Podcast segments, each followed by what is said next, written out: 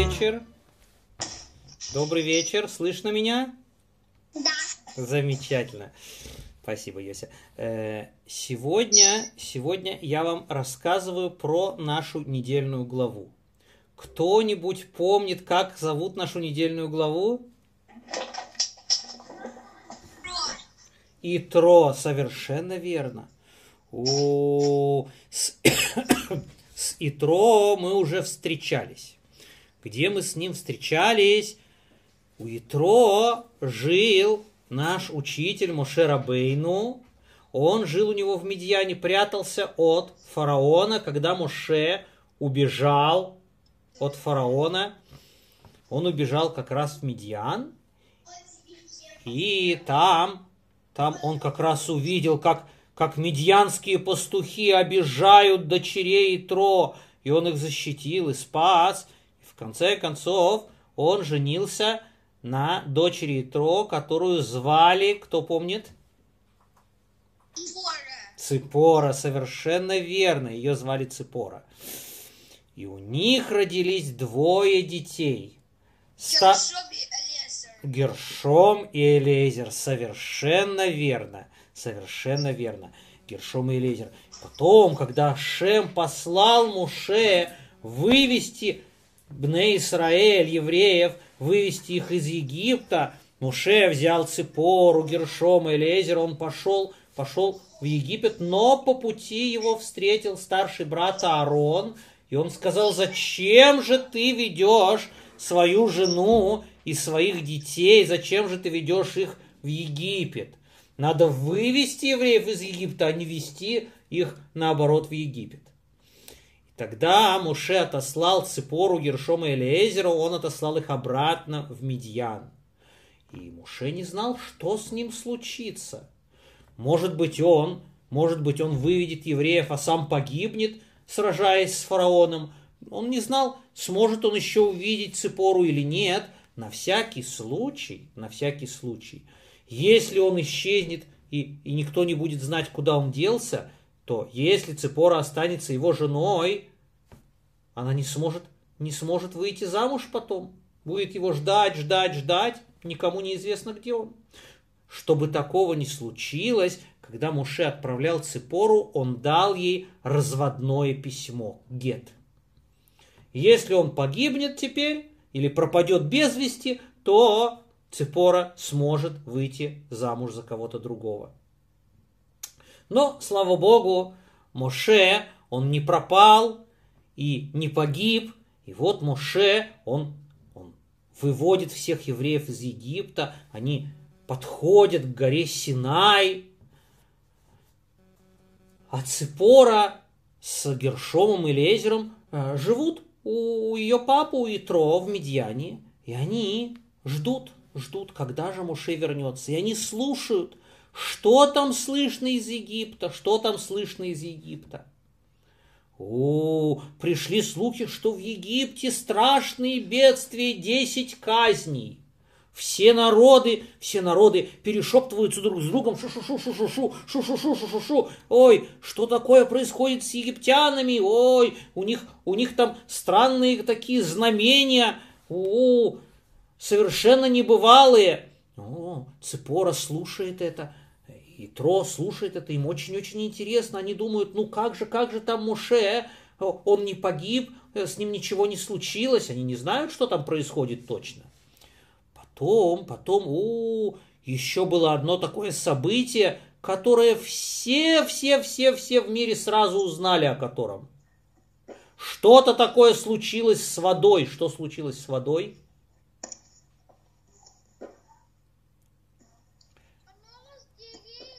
Разделилась, совершенно верно, Арезалман.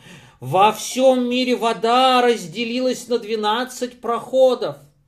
На 12, на 12 проходов разделилась вода, в ней появились. Ой, вы помните, что все, все побежали тогда скорее узнавать у Билама, что случилось. Билам был пророком, он все знал. Побежали у него узнавать, что случилось, не наступает ли конец мира. Нет, не волнуйтесь, сказал им Билам, помните, это всего лишь евреи проходят, проходах по Красному морю. Вай. И все, кто прибежали к ним, почти все, они сразу, сразу успокоились, а, успокоились и пошли спать дальше. И Тро, когда он услышал, что евреи проходят по дну моря, и поэтому во всем мире разделились воды, Вай. и Тро, он сразу же, сразу же решил, он сразу же, сразу же, сразу же решил, что нужно непременно, непременно идти к евреям. Нужно непременно идти к евреям, потому что, потому что Ашем, Ашем делает им такие чудеса. О, нужно быть вместе с теми, кого так любит Ашем. Так решил Итро. Поэтому, поэтому Итро называют еще Кейни. Кейни, что, что он как будто бы свил, свил гнездо, кен. Как птица, которая, спасаясь от хищников, она вьет гнездо на вершине скалы, чтобы к ней никто не добрался, так и Тро, он, он поднялся к евреям, как будто это евреи, это огромная скала неприступная, и он, он к ним присоединился – свил свое гнездо, свой дом среди евреев, чтобы никакие э, беды и никакие враги не могли до него добраться. Поэтому его еще называют Кен Кейни. А Итро, когда он услышал, что евреи идут по пустыне, он отправил, он решил отправиться, отправиться к ним. Но как он придет, как он придет к евреям, что он им скажет? Он им скажет, я и трое, я хочу, я хочу тоже вместе с вами быть евреем. А вдруг они его не примут? А вдруг они его не примут? А, но он помнит, что евреям, к евреям пошел его, его зять Моше. А, если я приду, подумал Итро, я скажу, Моше, я твой зять Итро, ты помнишь, я тебя прятал? Ну, хорошо, если Моше согласится и вспомнит меня. Вдруг, вдруг он не захочет меня признавать? А, на самом деле, э, подумал Итро, я прятал его, где я его прятал? Я его прятал в тюрьме. Да, я хотел его уберечь от фараона, но я прятал его в тюрьме, и он много лет у меня сидел там в моей подземной тюрьме. Я ему каждый, каждый вечер спускал на, на веревке туда цепору с едой и с питьем, а утром я ее поднимал обратно. М-м. Ну, наверное, это было ему там не очень приятно. Может быть, он на меня сердится, может быть, он не захочет меня принять дай-ка я возьму вместе с собой Ципору. Ципора, она была женой Моше. Может быть, он согласится принять меня вместе с Ципорой? Подумал Итро. М-м, а вдруг он не захочет принять Ципору? Он ведь дал ей развод, он дал ей разводное письмо, гет. Может быть, он не захочет ее вернуть себе обратно? М-м-м. Он подумал, а если я возьму с собой, вместе с собой с Ципорой, я возьму Гершома и Элейзера. Гершом и Элейзер, они сыновья Моше. Меня он может не признать. Ципоре он дал гет. Но сыновья, они всегда-всегда останутся сыновьями. Детям невозможно дать гет, от детей невозможно отказаться. Дети всегда будут, будут его, что бы ни случилось. А может быть, он нас всех примет – ради Гершома и Лейзера. И вот Итро оставил свой огромный, прекрасный дворец. Он взял Цепору, Гершома и Лейзера, и он отправился в пустыню. В пустыню к евреям. Ай, он хочет, он хочет стать евреем. Вот он идет по пустыне. Да, да, Резалман. Что, что, как он пошел Ямсув, как? А он не, Он не был отсюда. он не проходил Ямсув. Евреи шли уже не по, не по морю, они шли уже по пустыне, ближе к, Эре- к Эрецисрою. И то, ну как и то мог пройти через пустыню? Он с осликом, он взял, взял Ципору, взял Гершома или Эзера, посадил, посадил их на ослика, э, положил туда еду, воду, вот тут, вот тут видно, как они идут по пустыне. Видно? Да. Вот, с Ну, осликом. Ну, тогда как, И- как он прошел А Ямсуф он не доходил до него. Евреи шли и оттуда уже, они прошли уже Ямсуф. Ямсуф он дальше. А? И Тро он жил в Медьяне, ему не нужно было проходить через Ямсуф. Он не жил в, в Египте. Ай. Вот. И вот он идет по пустыне, он спрашивает, спрашивает у бедуинов, которые всегда кочуют по пустыне, они идут э, с одного края пустыни в другой, со своими стадами, туда, где хоть какая-нибудь травка растет.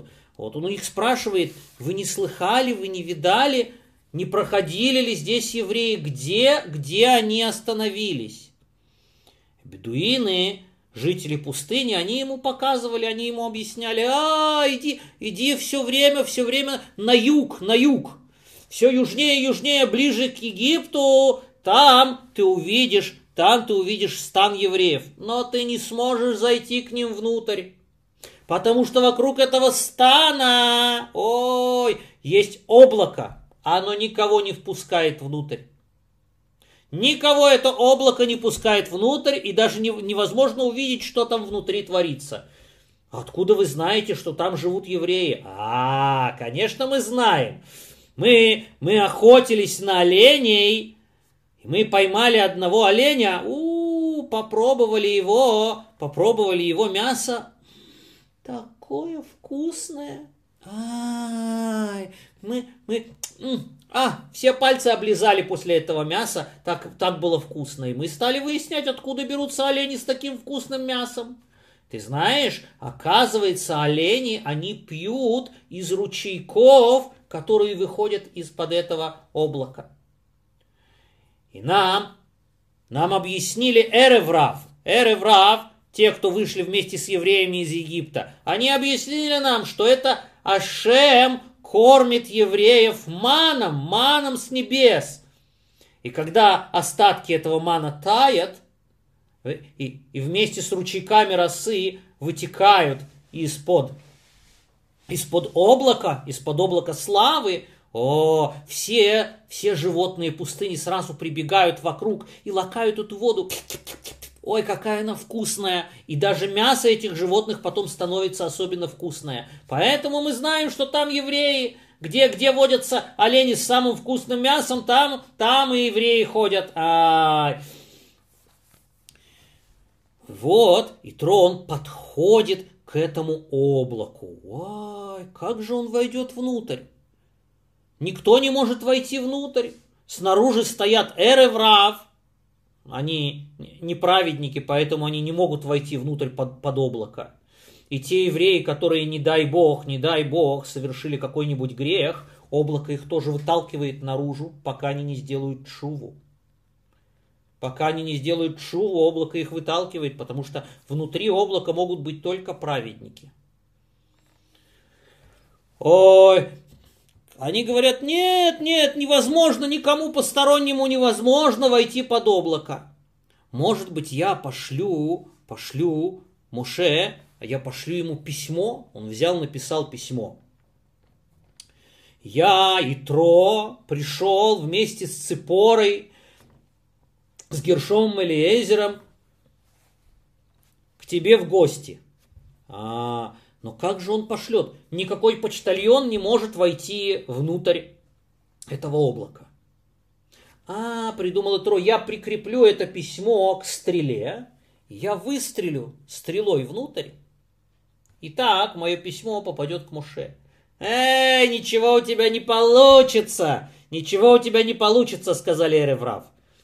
Э, Туда все стрелы, которые, которые египтяне туда стреляли, все стрелы возвращались к ним обратно.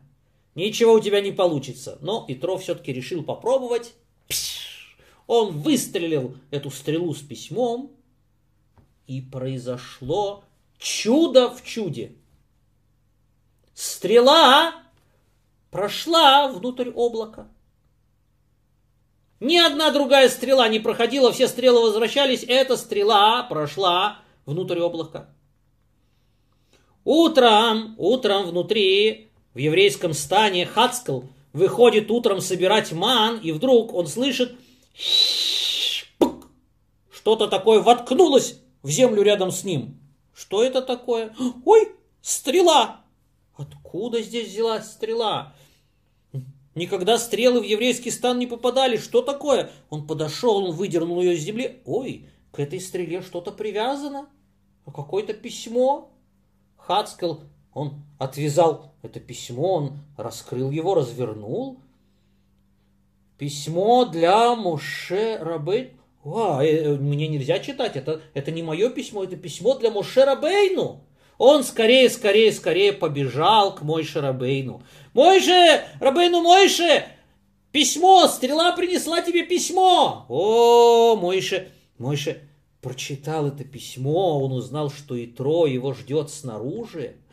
Ай, он скорее, скорее оделся и пошел навстречу своему тестю Итро. Аарон, Аарона Коэн, он видит утром, рано утром Муше куда-то оделся праздничный, куда-то куда спешит, идет куда-то один. О, надо, надо, надо с ним, с ним вместе пойти. Негоже, чтобы, чтобы такой великий человек, чтобы царь всего еврейского народа, да, он был как царь, глава всего еврейского народа, чтобы он ходил в одиночку. А Аарон сразу же к нему присоединился. Увидели сыновья Аарона, что, что, что их дядя Моше Рабейну, и что их папа Аарона Коина не идут куда-то торопятся, ой, они тоже присоединились к ним. Увидели, увидели главы колен, что куда-то идут все праведники Коины и Моше Рабейну. О, нужно, нужно пойти вместе с ними. Нужно оказать им почет и уважение. Увидели 70 старейшин, и они тоже присоединились к ним. Увидели, увидели э, э, все евреи, что, что все главы их, все во, во главе с Мушера Бейну, все, все, все главы колен и старейшины, они, они идут куда-то. И весь еврейский народ вышел следом за ними навстречу Итро. Вышел весь еврейский народ встречать Итро. Какая огромная честь оказана Итро. Как вы думаете, за что Ашем сделал Итро такую огромную честь? За что? Чем Итро это заслужил? Потому что он хотел к евреям присоединиться. О, он хочет, хочет присоединиться к евреям. Он хочет получить Тору. Он хочет, хочет исполнять заповеди. И за это Ашем... О, он хочет сделать гиюр. Он, он оставил свой прекрасный дорогой дворец, и он пошел в пустыню для того, чтобы сделать гиюр, для того, чтобы стать евреем. Конечно же, конечно же, Ашем его примет и сделал ему такой такой почет и такое уважение. И Мушера Бейну его обнял, и он его провел внутрь, внутрь под облако славы вместе с Ципорой, с Гершомом и Лезером. Все-все-все пришли. Муше устроил, устроил настоящий пир для Итро, и он сам подавал, сам Мушера Бейну подавал ему вкусные кушания. Он, он стоял рядом, когда э, Итро кушал, и а, он рассказывал, рассказывал Итро про все, что произошло с евреями в Египте и по пути потом. Он когда рассказывал, Итро слушает. И вы помните, Подожди, подожди, подожди. Это было на следующий день. Ария Залман, не, так, не торопись так сильно. Это было на следующее утро. Я пока что еще рассказываю про предыдущий день. Да? А, Итро, вы помните, что Итро, он был одним из трех советников. Кого? У кого был фараона. И Итрон в точности, в точности знал, все злобные замыслы египтян, которые они хотели устроить евреям. И те, которые у них получились, и те, которые не получились, все их замыслы, хитрости он знал. И теперь, когда Муше рассказывает, какие египтяне получили наказание, И Тро, он видит, что каждое наказание, которое получили египтяне, было мерой за меру. Что египтяне придумали сделать евреям, то они получили сами. Что они замыслили, то, то сами и получили. Все точно, точно, тютелька в тютельку, мера за меру. Как они хотели сделать евреям, так они получили сами. Кто, кто, кроме Ашема, мог знать, что замышляют египтяне? И Трон знал, потому что он был советником. Больше никто снаружи не мог этого знать. Только Ашем он знает, он видит все, все, все. И только Ашем может так точно, так точно воздать праведнику за его праведность, а, а злодею за его преступление мерой за меру, точности. И Тро, и Тро ему стало страшно. Он исполнился трепета перед Ашемом, который так, так, так точно, точно, точно все про всех знает и каждому дает за его заслуги. Он весь задрожал от трепета перед Ашемом. А. На следующий день, на следующий день Итро остался, Итро остался в лагере еврейском. На следующий день, а, утром после завтрака, Итро увидел, как, как собирается народ к шатру Муше. У, длинная, длинная, длинная, длинная цепочка. Очередь длинная, предлинная, предлинная, предлинная. Муше вышел, он сел, он сел на, э, на кресло, и они стали к нему подходить по одному и э, рассказывать рассказывать свои, свои проблемы, свои вопросы задавать, свои, свои, э, рассказывать о том, кто с кем поссорился и кто же из них прав, кто виноват. Они пришли на суд к Моше. И каждому, каждому, каждому еврею Моше подробно объяснял, как себя правильно вести, как неправильно себя вести, кто прав, кто виноват, как, э, как, как исполнять, как исп... А?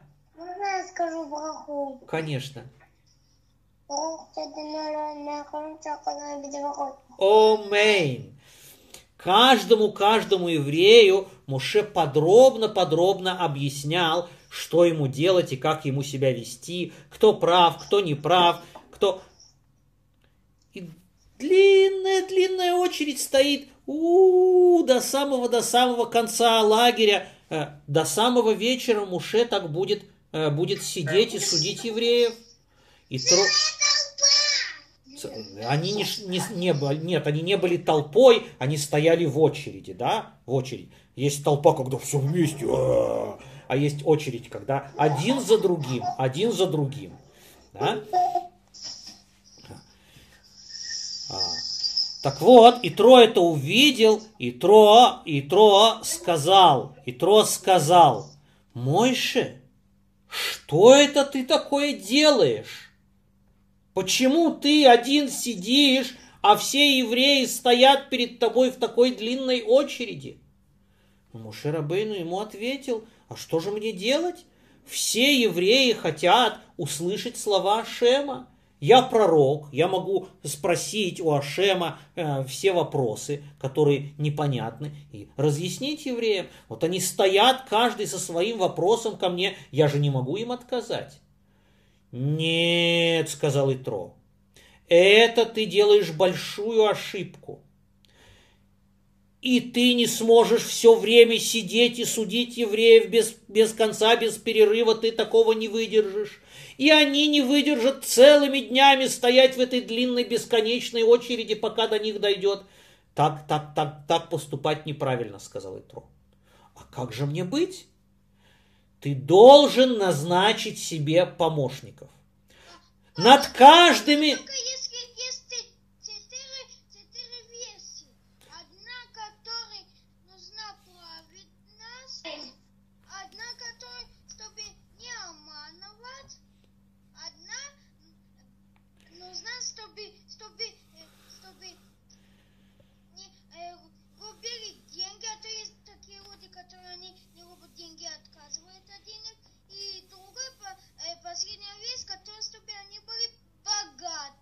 Молодец, Ария Залман, молодец, Ария Залман. Очень хорошо ты учил эту, эту главу, молодец. Очень хорошо ты знаешь. Э. Замечательно, замечательно. Так вот, Итро посоветовал Муше, чтобы над каждыми десятью евреями был один судья.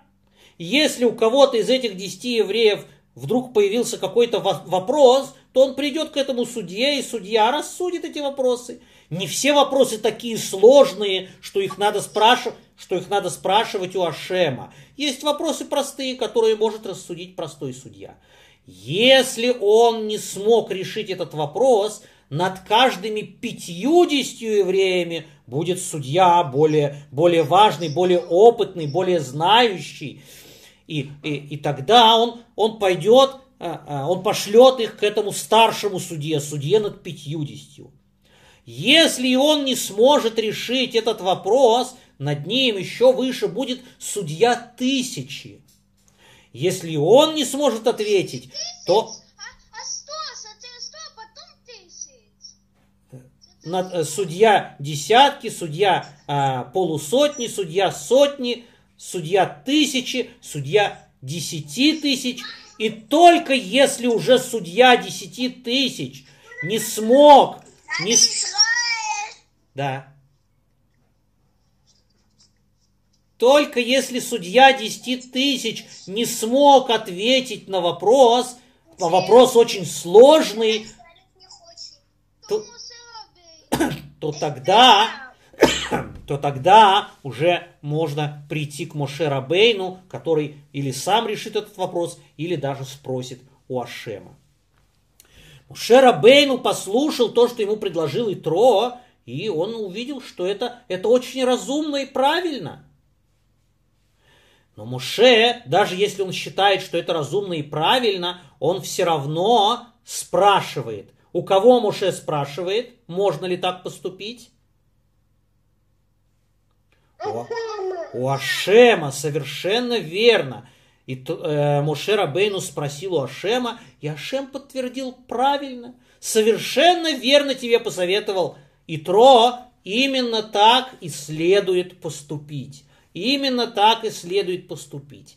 И Моше назначил, назначил глав над, над, над евреями, назначил всех этих, всех этих судей и начальников.